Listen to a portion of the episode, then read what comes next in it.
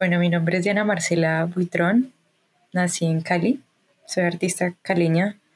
Me gradué de la Universidad Javeriana en el 2015 y desde ese año he desarrollado pues proyectos que giran en torno pues a los recursos naturales, como que siempre me ha gustado mucho trabajar y explorar ese material, esta naturaleza propia del recurso y toda la carga simbólica que se desarrolla a medida que se articula al imaginario colectivo, ¿no? Como esa interacción que hay alrededor de estos procesos también, digamos, agroindustriales que se van, digamos, articulando a las actividades cotidianas de las personas dentro del contexto rural y de ciudad. Y toda esta ambivalencia entre lo natural y lo artificial, que siempre me ha, me ha parecido interesante en torno a estos procesos. Cuéntanos, en el 2015 te graduaste de la Javeriana, ¿de qué se trató tu tesis?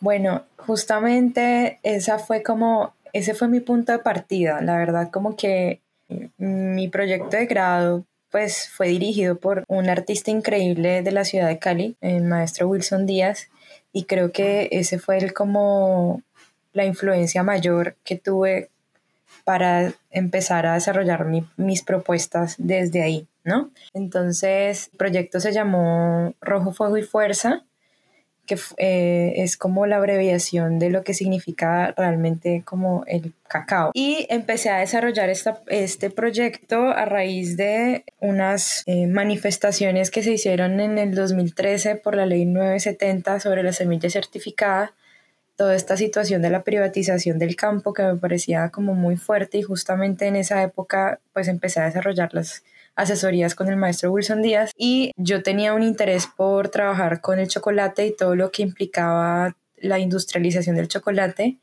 y empecé a leer artículos sobre lo que estaba sucediendo en ese momento y me di cuenta pues de toda la importancia que había alrededor de estos procesos de represión y eh, militarización en el campo y todo este proceso artificioso que se estaba eh, construyendo a partir de, una, pues, de las semillas. Entonces vi toda esta federación cacaotera que me parecía importante eh, nombrar y relacioné mucho con experiencias del valle, pues que básicamente han sido como territorios que han producido cacao eh, de manera, digamos, natural, pues porque es un territorio caliente, pues de, tierra caliente y es un fruto que nace en, este, pues en este clima. Entonces, como que en el valle siempre ha habido una cultura de em, haber podido consumir cacao en, en, la carretera, por ejemplo, tener como un acercamiento muy fuerte alrededor de este, de este árbol. Entonces, a partir de eso empecé a ahondar más como en el tema y empecé a desarrollar unas, unas para mí son como unos modelos de obra, desarrollé una propuesta específica que se llamaba amígdalas pecuniarias, que tenía que ver con la utilización de el, fruto del cacao y unas monedas de chocolate. Entonces lo que básicamente hice fue asociarlo con un hecho histórico que sucedió en la colonización, cuando los españoles logran acercarse a este fruto y encontrar eh, la semilla pues básicamente un ejercicio de dominación que ellos desarrollaron en, el territorio americano, pues fue cambiarles los nombres a las cosas. Ese fue como una de las primeras formas de dominio que desarrollaron a partir como del, reconocimiento del territorio. Y lo que hicieron básicamente fue asociarlo con un órgano del cuerpo humano que es el, las amígdalas, por el tamaño de la semilla del cacao. Y pecunio tenía que ver con el valor económico. Entonces, como que los españoles reconocían la semilla por el carácter que le impusieron a la hora de interactuar como con todos estos recursos y tenía que ver con con la moneda. Normalmente en esa época muchos recursos naturales se convirtieron en monedas de cambio. Entonces, pues ellos generaron un proceso em, económico a partir de de toda esta transformación desde el sistema de lenguaje, pues. Entonces, todo eso me permitió a mí como darle una carga simbólica a lo que me interesaba como, como hablar y eh, desarrollar y empecé, pues no es gratuito pues que hayan monedas de chocolate, justamente hablando como de, de este ejercicio de que el recurso fue moneda, pero me parecía interesante que el derivado se convirtiera en eso. Entonces lo que empecé a hacer, a desarrollar, fueron tapices de, de monedas de chocolate, que básicamente es una laminilla que está, parece oro, pues. Entonces la idea es, la idea era cubrirlas con, cubrir la mazorca de cacao con esta laminilla y con el tiempo, pues eh, no, lo natural es que la, la, mazorca empiece a sudar y se fosilice. Entonces todo esta, este ejercicio del líquido que se extrae del cacao, pues lo que va a hacer es manchar todo este tapiz que está moldeado, por el que está moldeado, y este oro falso pues termina manchándose con el líquido y con la propia naturaleza de la semilla, pues como todo este sistema de natural que tiene el oro, pues algo vivo, ¿no? Como el descomponerse y fosilizarse de algún modo o generar un proceso, digamos, de, sí, como un proceso de descomposición. Entonces me interesaba mucho este ejercicio y lo que hice fue tejerlo con cincho, que es básicamente piel del tronco de plátano. El plátano en la época pues de la Nueva Granada fue como tuvo una función muy importante y se convirtió en sombras provisionales para los frutos, árboles frutales. Entonces, anteriormente se desarrollaban jardín, pues como huertos simbióticos, como que habían muchos recursos dentro de un mismo, dentro de una misma zona y eso lo que hacía era desarrollar un muy buen ecosistema y entre esos pues estaban los plátanos. Siempre, por ejemplo, dentro de toda esa dinámica de, sembrar, siempre existían los las platanales alrededor de los árboles frutales. Entonces siempre hubo como una interacción ahí muy interesante entre recursos. Entonces lo que hice fue hacer un tejido eh, de calceta de plátano con caulla y sostenerlos, sostener las mazorcas envueltas en la minilla de oro con este recurso. Entonces, ese fue como uno de las obras más importantes que desarrollé en mi proyecto de grado y que gira en torno a todo este estos intereses que hasta ahora pues me han interesado como descubrir. Creo que esta obra de alguna manera sí es como un resumen muy grande de los, no solo como de los materiales, sino también de los procesos de tu trabajo, ¿no? Es como que aquí está revisando como, como la documentación de tus, de tus piezas, hay materiales orgánicos que se repiten constantemente, como el, plata, el plátano, el cacao, no sé, el aguacate, yuca, ¿no? Y también hay estos procesos de producción en el que produces como unas formas, produces unos, unos entornos donde estos materiales comienzan a tener sus procesos propios de degradación y esto hace parte como de los, de los ciclos de producción de las obras, ¿no? Que no, como que tus obras no son, no, no, no son solamente el, digamos, la acción de, de, hacer las piezas, sino también como esa acción natural del decaimiento de los materiales, ¿no? ¿Por qué te comienza a interesar trabajar de esta manera? Pues mira que yo dentro, digamos, de la universidad como que empecé a reconocer muchas experiencias que, digamos, yo he tenido alrededor como de mi vida, porque yo he estado entre el campo y la ciudad. Como que mm, siempre me ha interesado desde, pues, desde muy pequeña toda esta experiencia territorial de poder, digamos, disfrutar del campo y tener toda esta cultura eh, campesina alrededor mío. A mí me parecía, por ejemplo, muy interesante y en la universidad lo reconocía, era que, por ejemplo, pues mi abuelo vive en el campo. Entonces, desde muy pequeña iba todo el tiempo pues a, acompañarlo y hasta ahora lo hago. Y eh, mi abuelo vive en un corregimiento en el valle.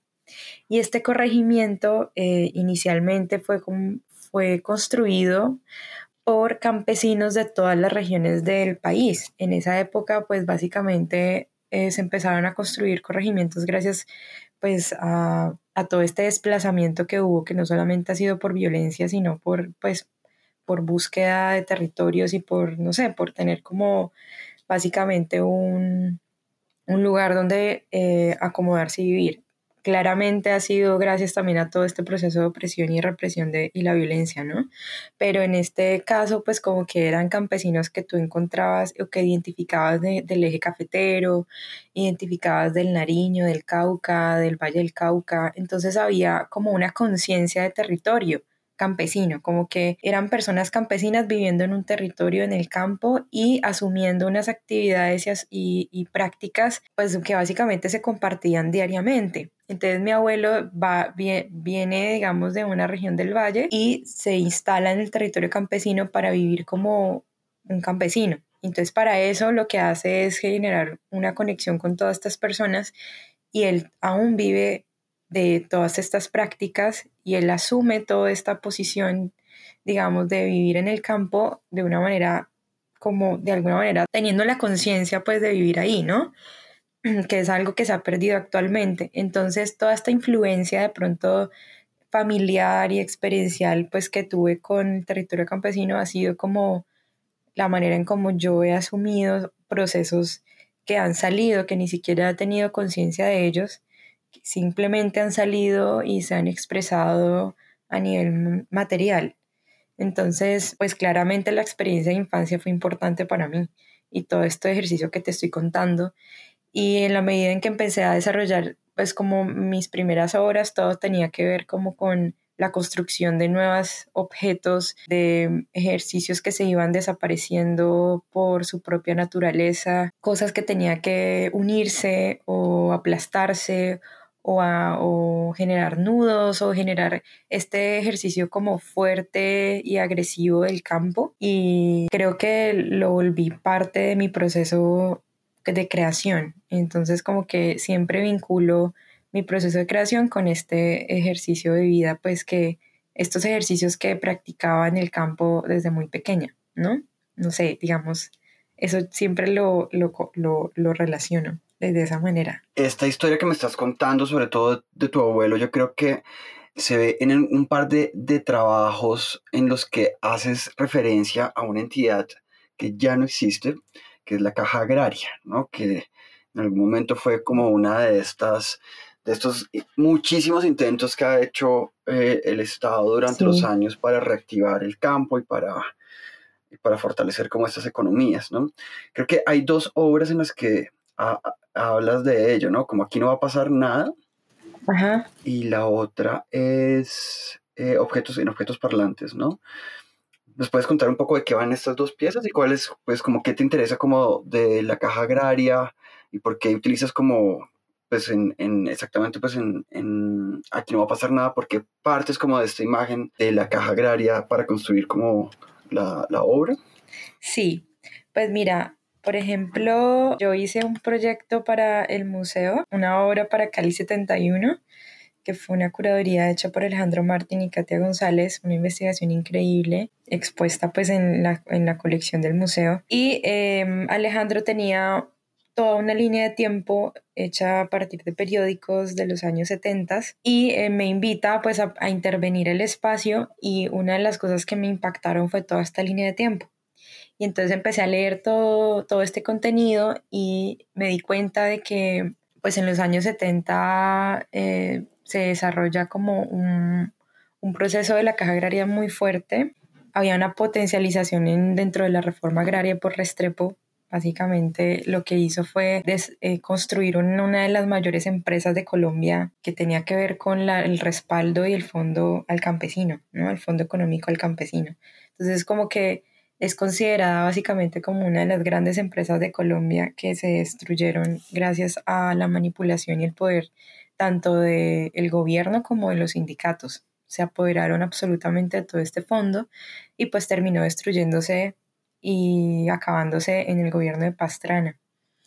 Justamente, pues hablando un poco de lo, de lo que te estaba contando de mi infancia en el campo, mi abuelo pertenece, pues como que siempre se vinculó, siempre estuvo vinculado a todo este proceso agrario y a él siempre le llegaban las, estos folletos y estos libros de la caja agraria Y este contenido de, estas, como de, estos libritos tenía que ver como con toda la vida del campesino, de cómo, de, digamos, las instrucciones de cómo vivir en el campo, de cómo cultivar, de cómo se debe criar tal animal, de cómo se debe sembrar, de cómo son los materiales para construir ciertas cosas y producir ciertos cursos o potencializar la vida en el campo, ¿sabes? Como que había una motivación muy fuerte alrededor de todo este sistema agroindustrial y pues de agricultura como tal, como que había una conciencia de campo en ese sentido, entonces mi abuelo coleccionaba estas revistas, pues como estos libritos de la caja agraria y yo empecé a leerlos. Dentro de, eh, dentro de uno de esos contenidos me encontré una imagen muy bella de unas personas que están, de, pareciera que estuvieran acariciando la tierra y entonces como son imágenes a blanco y negro, pues uno podría pensar que es, pues, pues uno asume que es tierra, pero me imaginaba que habían imágenes a blanco y negro en las que uno podría pensar que puede ser otra cosa de la que uno de alguna manera está concibiendo ahí. Entonces, automáticamente asumo este ejercicio de acariciar la tierra como darle calor a la tierra. Y entonces lo que hice fue usar unos materiales de combustión que generaran calor o que así, digamos, tuviera alusión a este sistema de calentar o de desarrollar una acción de calentamiento, no sé. Y entonces lo que hice fue em, usar carbón mineral, eh, cera, almidón de yuca y traté como de asimilar esa imagen en donde pues se supone que es tierra, pero como está blanco y negro pues puede ser cualquier otra cosa o lo puedo llegar a asimilar de otra manera. Entonces eh, hice como un fragmento de este pedazo de una estructurita que tenía la misma posición de la imagen y las personas eh, podían tocarla y hacer este mismo ejercicio de la, de, y este mismo acto de tocar o de acariciar ese objeto que estaba ahí como expuesto, que no era gran cosa, pero era como un objeto muy pequeño que era muy curioso de ver, que no se sabía finalmente qué era. Y eso era la intención. Y lo que hice fue, con esa línea de tiempo, eh, usar los periódicos, los que están alrededor de ese objeto, todo tiene que ver con la caja agraria o con procesos de, digamos, una mujer tocando la coca, la cocaína, pues digamos, en tocar la, la superficie, ¿no? De este objeto. Entonces todo esto alusiona al cuerpo, alusiona a la historia, a los hechos históricos. Entonces eso fue como un ejercicio básicamente como de exploración dentro del espacio del museo y básicamente era eso. Era, era como lo que quería. ¿Y las, los periódicos que están alrededor son facsímiles de, de las ediciones originales o son, o son periódicos realmente de la época? Son de la época, son de los años 70 y, por ejemplo, en la parte, digamos, al, la parte superior del, del, espacio se empiezan a ver como la caja agraria, la estructura y las construcciones de la caja agraria alrededor de Colombia.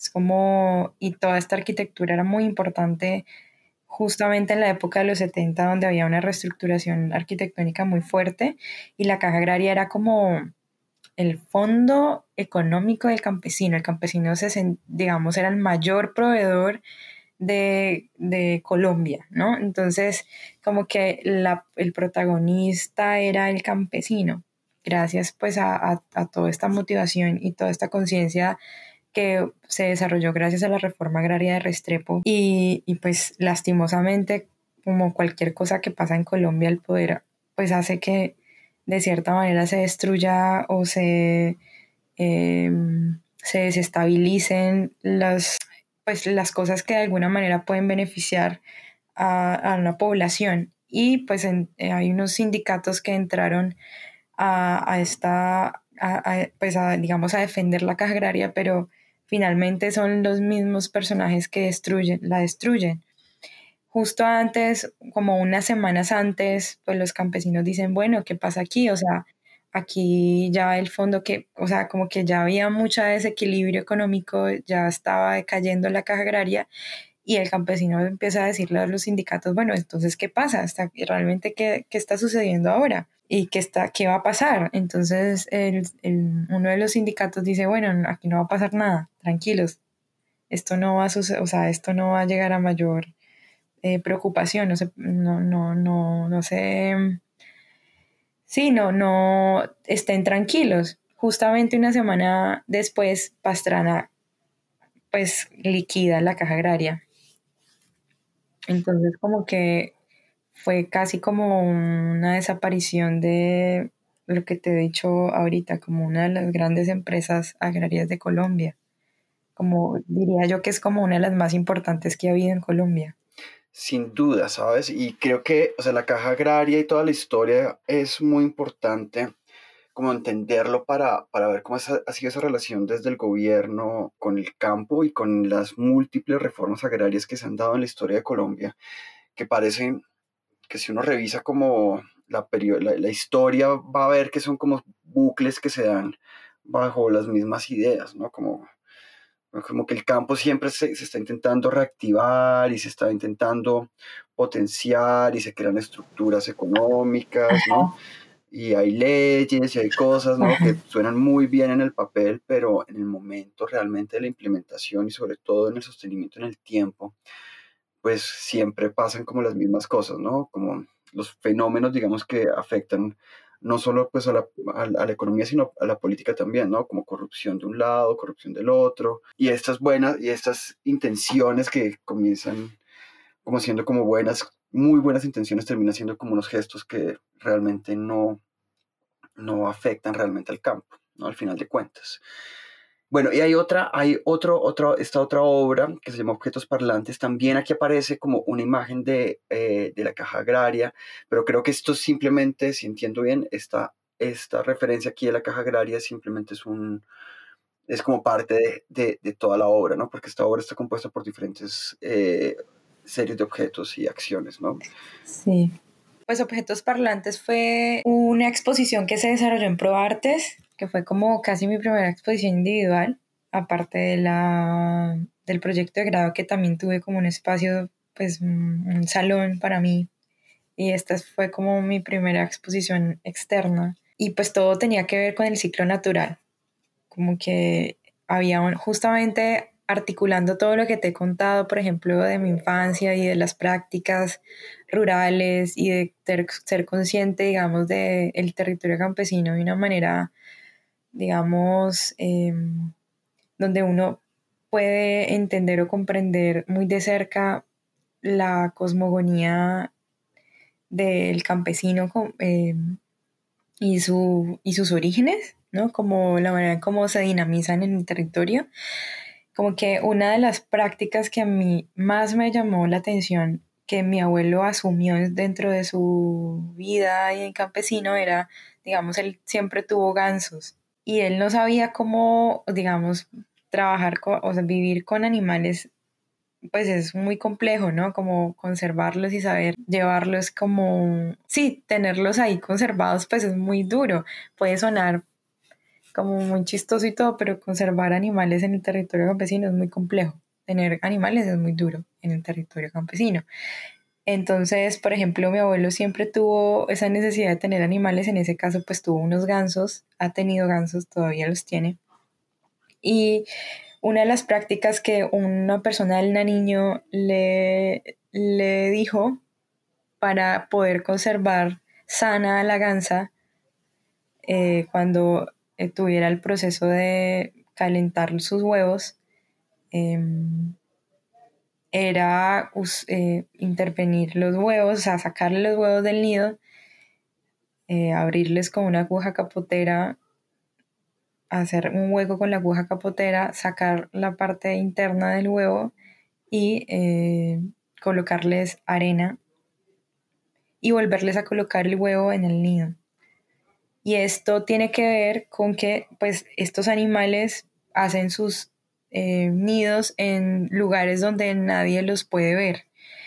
Y a mi abuelo le preocupaba muchísimo que eh, en una de esas, pues cuando ellas, pues la gansa estuviera calentando los huevos en la noche, pues algún animal, una zarigüeya o cualquier animal nocturno pudiera atacarla.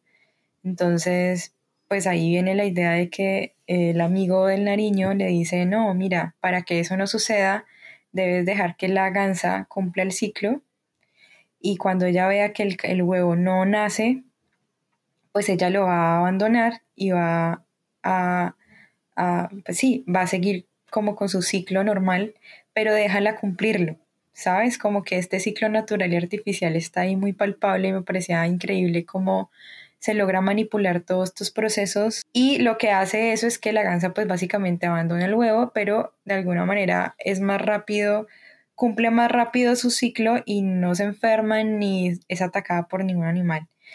Es básicamente acelerarle el ciclo a, la gansa. Entonces eso me, me, llamó muchísimo la atención y toda esta cosmogonía que hay alrededor del huevo, toda esta simbología del engaño.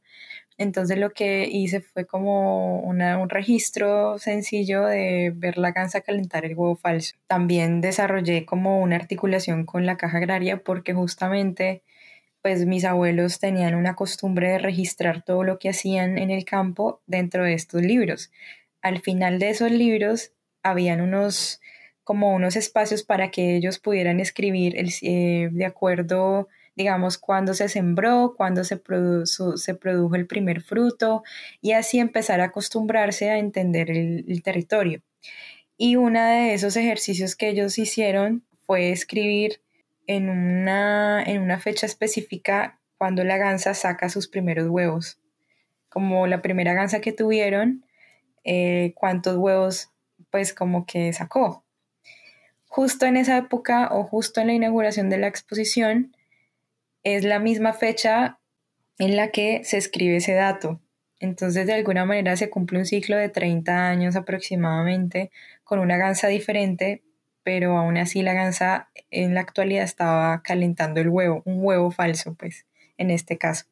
Entonces, como que todo eso me parecía muy interesante, muy coincidencial y muy potente. Entonces, lo que desarrollé fue una asociación de objetos que estaban relacionados con eh, objetos que no estaban acabados, objetos que estaban relacionados con aves y con con una poca producción y esta idea así de lo inacabado me parecía interesante. Entonces también hice un registro eh, de estos, eh, coleccioné durante un tiempo determinado huevos que mi abuelo construía y yo los acumulé y tengo por ahí unos 10 huevos falsos de ciertos meses y años. Aún los conservo y entonces la idea era básicamente tratar de em, cogerlos todos al tiempo, pero digamos, todos esos, estos huevos se caían y se, se muchos se rompían, otros se conservaban y la idea era volverlos a colocar en, un, en una ubicación específica, en esa acción, en una acción video performática. Entonces, bueno, todo eso tenía que ver como con casi como un discurso ocurrente, pues como asociar objetos y llevarlos a un a una idea ambivalente entre lo natural y lo artificial, que era como lo que yo quería hacer. Digamos que aquí hablas, comienzas a hablar con un poco del performance, que también es como otro, es un medio más o menos que está presente también en, el, en, en tu trabajo en diferentes momentos, ¿no? Tal vez como que hay una pieza que se llama Sin Fin, que es del 2014, que eh, tal vez es como la primera que aparece, como apareces tú como haciendo una acción ahí eh, de tejido como en vivo, ¿no? ¿Me cuentas un poquitín de qué va Sin Fin? Ajá. Pues mira que justamente, bueno, articulando todo lo que te he contado como hasta ahora, esa pieza justamente eh, la desarrollé como antecedente para mi proyecto de grado, porque era el momento en el que empecé a explorar el plátano. Fue la primera vez que tocaba el, tocaba el plátano de esa manera. Y yo tuve como un acercamiento a una persona que a una persona que es desplazada de la violencia y se dedica a construir objetos con, este, con esta calceta de plátano. Entonces me acerqué mucho a esta persona, duramos casi como un año entero hablando y enseñándome a, a, a, tejer este, este objeto, ni siquiera tejer, yo diría unir. Para mí tejer ya tiene como una, hay una ciencia ahí muy fuerte y un valor muy, muy, muy arraigado alrededor del el tejido. Yo considero que yo lo que hago es unir. Entonces, en, esta, en esa medida, pues como que aprendí a unir la calceta de plátano a construir un objeto como este, como esta tira. Y todo tenía que ver básicamente con, unos intereses iniciales que yo tenía durante mi universidad y que ahora todavía los tengo, que tiene que ver con el sistema de lenguaje, como con toda esta idea de que la escritura es como termina siendo la simplificación de la naturaleza. Inicialmente la escritura nace eh, por asociaciones de objetos naturales y paisaje. Entonces como que empieza a desarrollarse como toda esta estética de, los, de un objeto, de, una piedra que le hacen cuñas, por ejemplo, de la extracción de, piedra caliza y construida a partir como de eh, construir un sistema de lenguaje a partir de un, un hundimiento.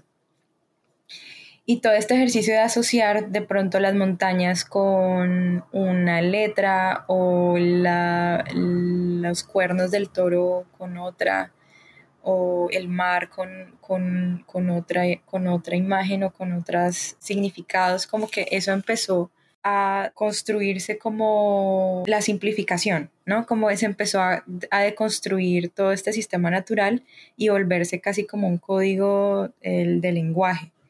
Entonces em, empiezan a desarrollarse los pictogramas y los ideogramas y todo este ejercicio, digamos, de, de, construcción simbólica de la escritura. Y eso a mí me parecía increíble y fascinante y empecé a descubrir como sistemas de lenguaje muy increíbles dentro del, dentro del territorio latinoamericano. Y uno de esos sistemas es el quipu. El quipu fue un sistema mnemotécnico que se usaba en el imperio inca para contabilizar.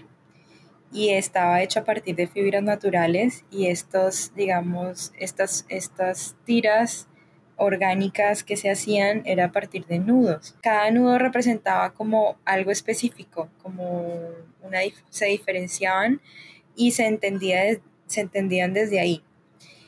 Mucho tiempo después descubrieron que ese sistema también funcionaba como eh, un sistema de escritura entonces, eso me gustaba mucho, como que me parecía muy increíble como, como un objeto termina siendo un acto de memoria. Entonces, eh, lo que propuse fue hacer como una tira de plátano y eh, empezar como a contar en, la, en esa época, en el 2013, contar la cantidad, digamos, de muertes de indígenas que habían en el territorio, que eran más de más de 11.000 muertos que estaban relacionados con desplazamientos, con masacres, con muchas cosas que estaban sucediendo. Y empecé a contabilizar sin necesidad de hablar ni decir nada, simplemente hacer nudos.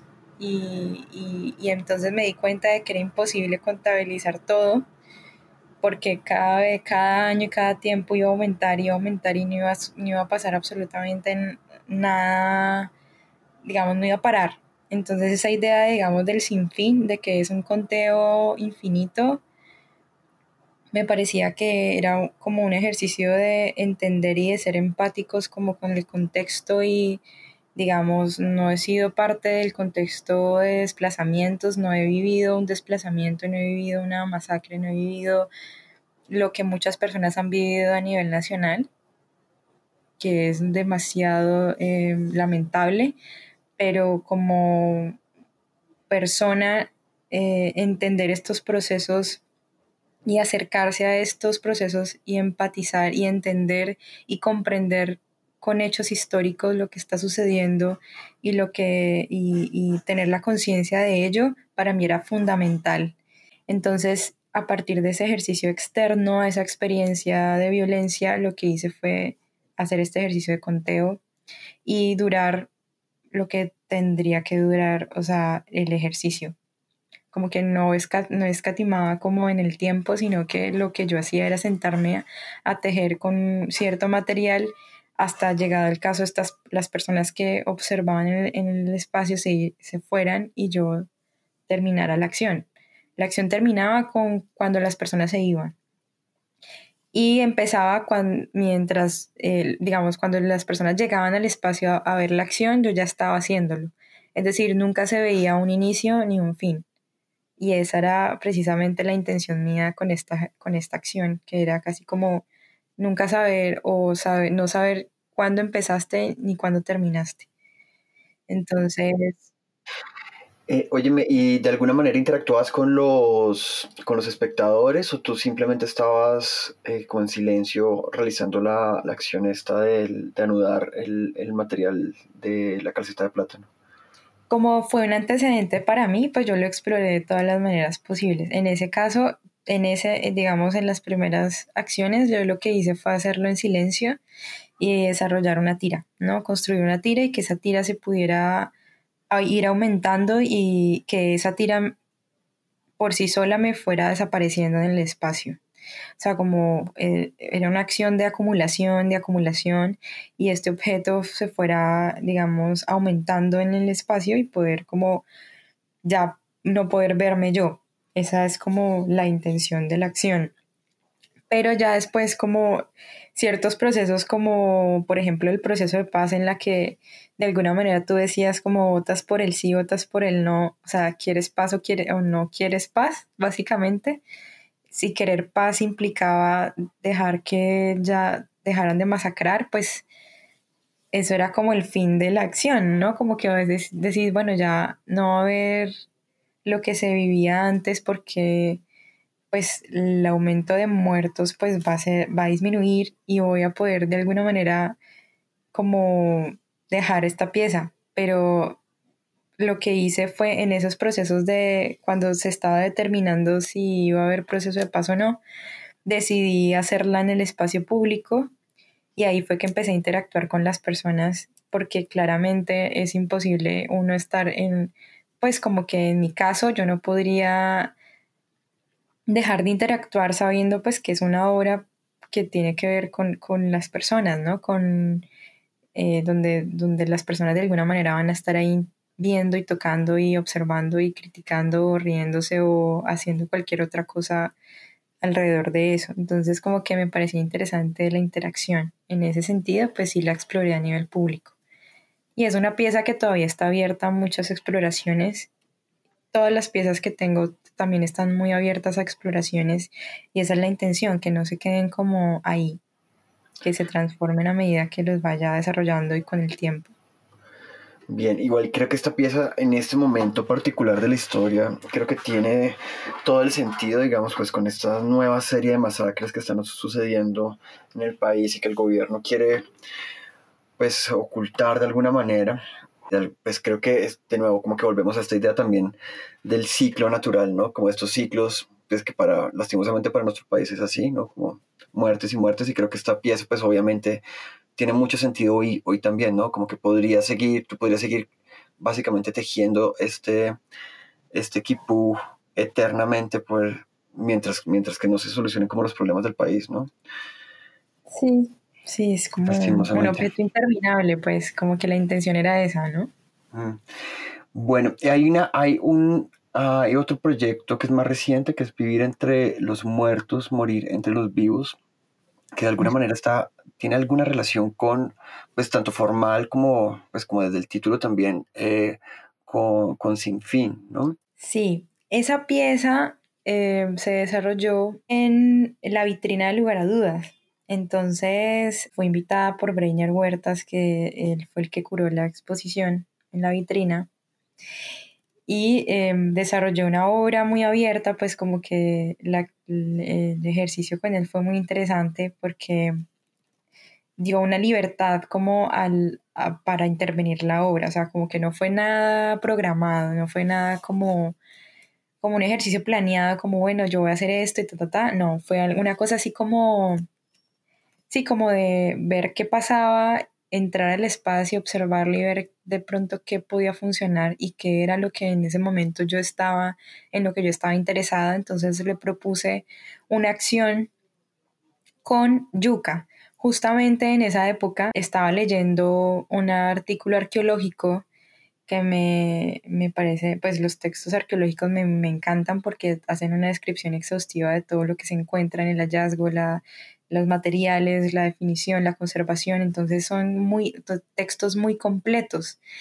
Entonces en, esa, en ese momento me estaba leyendo un artículo arqueológico de unas, unas momias que se encontraron entre Ecuador y Colombia. Y entonces dentro de esas momias, pues cinco, eh, se encontraron cinco momias en una cueva eh, en ese territorio los arqueólogos estaban aterrados pues porque cuatro de los momias que estaban allí estaban en procesos de descomposición muy avanzados por todo pues todo el clima y había una en particular que estaba en perfectas condiciones, es decir, como que estaba súper bien conservada y entonces explicaban que para ellos era increíble cómo, cómo, cómo no influyó toda esta descomposición de las otras con relación a ese objeto, ese cuerpo que estaba ahí en permanencia.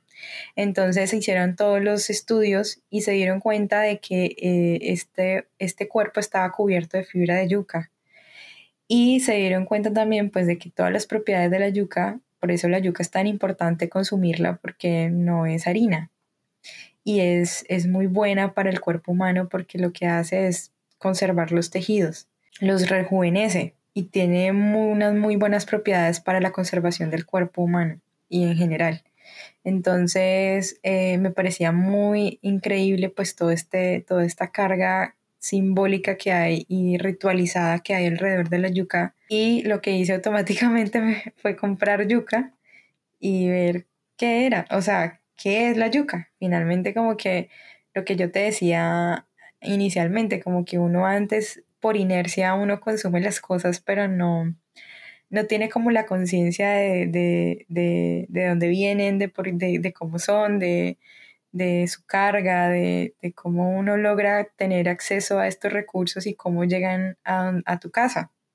Entonces me fui a una galería de la ciudad y me compré un bulto de yuca y no sabía qué hacer con él porque primero quería descubrirla y quería reconocer como su forma, pensar de que es un objeto que nace en la tierra, que es un tubérculo, qué es un tubérculo, eh, si yo lavo esta cosa de qué color es, me di cuenta de que era color rosada, blanca, preciosa, limpia, muy pura, o sea, eh, internamente tiene un color eh, muy particular porque puedes asociarla con una piel. Entonces, una piel de animal como la del cerdo, por ejemplo. Entonces para mí eso me cautivó, entonces volví otra vez a la galería, hablé con las personas que me la vendieron, que son personas del, creo que eran del Cauca, son del Cauca, y em, les pedí el favor de que me enseñaran a cortar la yuca. Y estas mismas personas me explicaban todo este proceso de partirla por la mitad y sacarle la cáscara. Entonces vuelvo a mi casa y empiezo a hacer este ejercicio de cortar eh, la yuca y em, empiezo a lastimarme las manos porque no sabía cómo quitar la cáscara sin que se rompiera. Entonces trabajé con las uñas y después me lastimé toda la mano.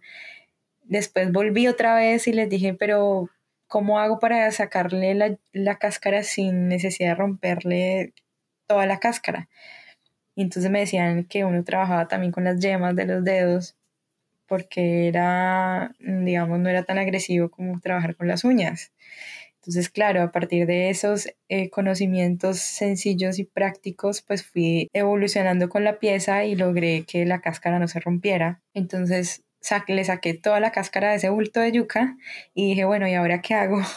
Como me parece muy interesante poder construir un manto de yuca con esta idea de la permanencia, de permanecer. Tú puedes permanecer vivo o muerto en el, en el mundo, ¿sabes? Como que tú puedes ser un ser inerte, pero estás ahí presente. Es casi como una idea de presencia ausente.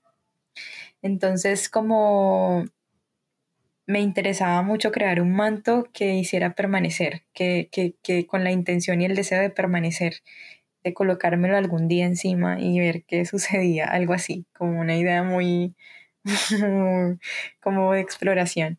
Entonces, em, como ya sabes, siempre me ha gustado mucho trabajar como con recursos. Entonces, nunca me ha gustado, por ejemplo, el nylon nunca me ha gustado porque me parece, bueno, no sé, a nivel personal nunca me ha gustado el nylon.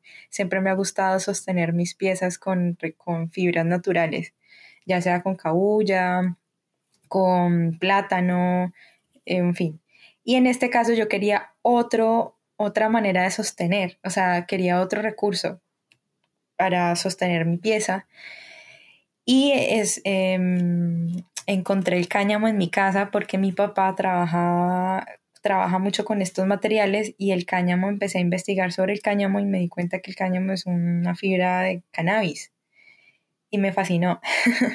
Y el color me encantó, entonces dije, voy a trabajar con eso, ahora voy a empezar a unir estas cáscaras con cáñamo. Y las empecé a unir con aguja capotera y eso empezó a descomponerse, entonces me quería fosilizarla porque siempre me ha gustado esta idea de la de fosilizar las cosas y que eh, la misma naturaleza del objeto pues quedara así, como que se desarrollara desde su propia descomposición y reconocer su propia existencia desde, desde ese objeto que se descompone. Entonces dañé muchos, pues, muchos mantos y se dañaron por, la, por podrirse o por dejarlos húmedos o dejarlos de, en, cierta, en ciertas condiciones. Entonces me di cuenta que una de las, las, formas naturales de fosilizar un objeto, y en este caso la cáscara, era la salmuera, que es casi también un proceso de conservación del cuerpo humano, ¿no? Uno necesita agua sal en el cuerpo para hidratarse, y entonces, eh, para conservarse, perdón. Y entonces lo que hice fue bañarla constantemente, ese manto, bañarlo constantemente en agua sal y quedó fosilizado por completo y quedó una estructura para dejarla dentro de la vitrina. Duré casi más de dos meses explorando la pieza y la desarrollé en 15 días porque 15 días antes de la exposición porque si la hacía antes se empezaba a encoger entonces la intención mía era hacer un manto muy, muy largo y en ese caso pues tuve, tenía que hacerla de acuerdo al ritmo de la obra, de la pieza. Entonces todo eso fue tan intuitivo para mí y fue más como entender y ser consciente del lenguaje del material y trabajar desde el lenguaje del material. Entonces dije, bueno, voy a trabajarla de acuerdo al ritmo de este objeto y esto se va a descomponer en 15 días. En 15 días lo tengo que hacer se va a encoger después de 15 días, entonces en 15 días la debo hacer. Y entonces empecé a desarrollarla día y noche, digamos de 7 a 7, trabajar todo el día en tejer este objeto. Y algo que me parecía muy bello de la pieza era que son, pues como yo trabajo con la cáscara y no con el recurso, pues todo el bulto me quedó, o sea, lo que quedó fue finalmente lo que uno consume diariamente o sea, la yuca. Yo, para mí, lo protagonista en, esa, en ese momento era la cáscara, pero lo que principalmente, pues, lo que normalmente uno considera importante, que es el recurso, pues terminaba siendo el residuo. Entonces, me parecía que era una pieza que daba mucho, se potencializaba a partir de la interacción. Entonces, lo que yo empecé a analizar era que yo tenía que conectar esta pieza con las personas y empecé a regalar yuca y la empecé a regalar a todas las personas que veía, conocidos, no conocidos, personas de la calle, personas de cualquier índole, un taxista que me llevara a tal parte, yo siempre llevaba como bultos de yuca o pedazos de yuca y se los regalaba a todo el mundo y era este ejercicio de dar, de que finalmente el recurso siempre se está ofreciendo, ¿no? Como que es, un, es como un objeto que se da, que, que, que de alguna manera se complementa por completo, es un, objeto íntegro, es decir, que tú lo, tú, digamos, se, cultiva, tú lo consumes y cualquier cosa que haya alrededor de ese recurso funciona. La cáscara funciona también como eh, para la tierra, las yucas para alimento. Entonces trabajar con los recursos también me da esa posibilidad de articular todo este sistema de alimentación. Y era una pieza que, que de alguna manera alimentó a muchas personas sin yo darme cuenta de la carga tan increíble que había alrededor de esos procesos de creación. Y eh, justamente en eso, en este proceso ando, ¿sabes? Como que es un proceso que justo ahora estoy desarrollando porque es, eh, ese proceso de dar me parece muy interesante y vincularlo a, una, a un proceso estético y, y de imagen me parece que en este momento y en mi realidad y en el contexto en el que estamos, considero fundamental poder ayudar haciendo algo que me gusta hacer y que construyo con una intención estética, teórica, histórica y que de alguna manera es contextual también y relacional. Entonces, eh, esa pieza pues se desarrolló con, con toda esa intención Y vivir entre los muertos, morir entre los vivos es eso, es poder permanecer, ¿qué es permanecer en el mundo? Si realmente puedes permanecer vivo y muerto al mismo, o sea, en, en, en, la tierra, ¿no? Y, y, básicamente pues esa fue como la intención de, de vivir entre los muertos, morir entre los vivos. Quiero preguntarte, esta pieza la hiciste en el 2018, ¿aún conservas algunos de estos mantos? O sea, ¿estos mantos realmente están, obvio, pues deben ir cambiando, digamos, su estructura y, su forma, pues en la medida en que los materiales comienzan a perder agua y realmente pues a, fosilizarse deben cambiar la forma, pero ¿aún existen la, la, la pieza que mostraste, digamos, en la vitrina? Sí, todavía, y es muy increíble porque digamos, la volví a sacar eh, durante la cuarentena. Bueno, esa es otra, ¿no? O sea, como que es una pieza que me ha permitido a mí pensarme durante todo ese tiempo de encierro. Y entonces dije, esta pieza es para eso, precisamente. Entonces volví a sacarla, analicé su forma y terminado siendo, está intacta. Una de las cosas que no te conté fue que en la exposición yo nunca dije que era yuca. O sea, yo nunca le dije a las personas que era yuca y las personas podían pensar que eran hojarascas, pensaban que eran... Muchos pensaron que era piel de cerdo.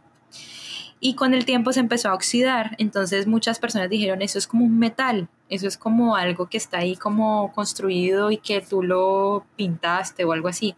Como que nunca dije qué material era y entonces eso también dio la posibilidad de que se generaran unas reflexiones muy interesantes al hablar con las personas en ese momento. Entonces, bueno, ese era un dato que te quería decir. Y en la cuarentena, por ejemplo, cuando yo vuelvo a sacar la pieza, porque me parecía importante volverla a hacer durante este encierro, y sabiendo que hay personas que en este momento tienen la necesidad de alimentar, o sea, no tienen la capacidad de pronto de alimentarse, por de pronto por sí, por no tener los fondos económicos necesarios, suficientes. Entonces dije, es una pieza que en este momento puede ser muy válida, pues todo es válido en este momento, pero cualquier cosa que uno haga en este momento es válida, pero, pero siento que me parecía muy pertinente hacerla. Y lo que hice fue como partir pedazos de la de todo este fósil, pues de este fósil y regalar la yuca que usaba a las personas. En este caso, pues fueron a conocidos, a personas de la calle, a personas que yo encontraba cercanas, de pronto que yo veía que de pronto necesitaban y les daba libras de yuca. Y esas libras de yuca yo las cosía y las entregaba, a cada persona le entregaba como el texto y de qué trataba la pieza y un pedazo de la cáscara. Y muchas personas quedaron con pedazos de la, de la pieza de, esa, de, ese, de ese año. Igual todavía la conservo, pero hay un pedazo de la pieza que no está. Y esa pieza perfectamente se puede ir construyendo a medida que vaya desarrollando como la obra. Pero es una pieza que nunca tiene fin, pues es lo mismo, ¿no? Como que empecé trabajando con una pieza que no que es intermitente y que puede trabajarse de, en todo el tiempo posible y hasta ahora, digamos, la última pieza que, que desarrollé, digamos, en, en, la vitrina, en este caso con la yuca, pues tiene la misma funcionalidad. Son piezas que no acaban jamás, que yo diría que no tienen un fin y es un tejido constante. Entonces me pareció muy interesante poder replicarla en la cuarentena, Una, una cosa que he notado hablando con varios artistas durante, esta, durante este periodo de cuarentena en que todos estuvimos muy encerrados en las casas es que eh, pues muchos, y ahí también me incluyo yo, como que muchos hemos de alguna manera comenzado a utilizar ese tiempo para revisitar proyectos viejos, ¿no? Creo que sí definitivamente es como una, una, una, una forma de operar, digamos, que está en este momento muy determinada por las circunstancias del encierro, ¿no? De la pandemia. Em, y me parece eh, increíble, pues, también que, que, te suceda a ti, que tú puedas como comenzar a construir un poco a partir como de, de revisitar la pieza. Entonces, esto me lleva como a la siguiente pregunta. ¿Qué, ¿En qué estás trabajando ahora? ¿Cómo para dónde va tu trabajo? ¿O crees que va tu trabajo en, en, en este momento? Y pues después, digamos, de, de estas experimentaciones con materiales, ¿no? Con diferentes formas de hacer, ¿no? Pues sobre todo, digamos, después de, de, este encierro en el que hemos estado tanto tiempo. Pues mira, que yo ahora como que, mm, pues como que la última, la, la última pieza que hice fue, que, que me considero que es muy fuerte para mí, que todavía pues yo no sé si te pasa a vos o yo no sé si es normal que pase, pero que uno a veces se queda con la obra durante un tiempo, como que a veces como que uno no suelta, bueno, yo no sé, en mi caso yo no suelto esa pieza, o sea, como que todavía, digamos, uno no suelta ninguna pieza que uno hace, pero como que uno ya va culminando de pronto procesos y tal vez con el tiempo uno vuelva otra vez al, a encontrar eh, interés en ciertos procesos que hiciste inicialmente, como una, una mirada horizontal de las cosas que tú haces. ¿Sabes? Como que cuando tú colocas todo a nivel horizontal, como que tú puedes ver lo primero y lo último que hiciste en la misma posición. Entonces, como que cada obra tiene un ciclo para mí, en este, a nivel personal, cada obra tiene como un tiempo de palpable que está ahí, como que está en tu cabeza, como que no deja de, de, no deja de estar ahí. Entonces, en, este, en, mi caso, pues todavía sigue esta pieza en mi cabeza. O sea, como que siento que es una obra que no he explorado lo suficiente para yo decir, ok, ya eh, me está interesando este material, tal vez voy a empezar a desarrollar otros procesos. Tengo muchas ideas en mi cabeza, claramente, pero en mi cabeza todavía sigue palpable esta pieza y la quiero desarrollar aún más, explorarla aún más, porque siento que no, como que no me deja, como que quiero culminarla de cierta, no culminarla, sino explorarla de todas las maneras posibles, haciendo hasta acciones performáticas, trabajando con proyecto social, como una obra con, con, un carácter social directamente beneficiando personas o trabajando directamente con la cáscara, como que le tengo mucho, o sea, le tengo mucho cariño a esta obra y como que siento que no la he soltado aún. No sé, no sé, como que no, no, no me eh, la tengo presente todo el tiempo. Entonces, eh, pues sí, no sé. ok, vale, no, buenísimo. Bueno, yo creo que hemos hecho una vuelta interesantísima por, por tu trabajo, por tus formas como de producción. ¿Crees que hay algo que se nos haya quedado por fuera? No, pues yo creo que está bien, ¿no? O sea, me parece que creo que fue como una, una línea, una reflexión muy chévere con vos de los procesos. Y no sé qué más. Mm.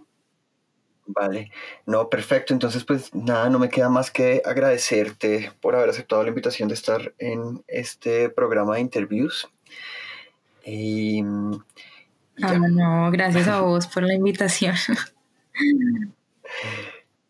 Les recuerdo que Interviews es un programa, es un podcast de conversaciones con gentes que eh, trabajan en el medio del arte contemporáneo en Colombia. Pueden escuchar los demás programas de, de esta serie de entrevistas en interviews.gbrl.in o en Apple Podcasts, Spotify o en cualquier plataforma de escucha de podcast de su preferencia.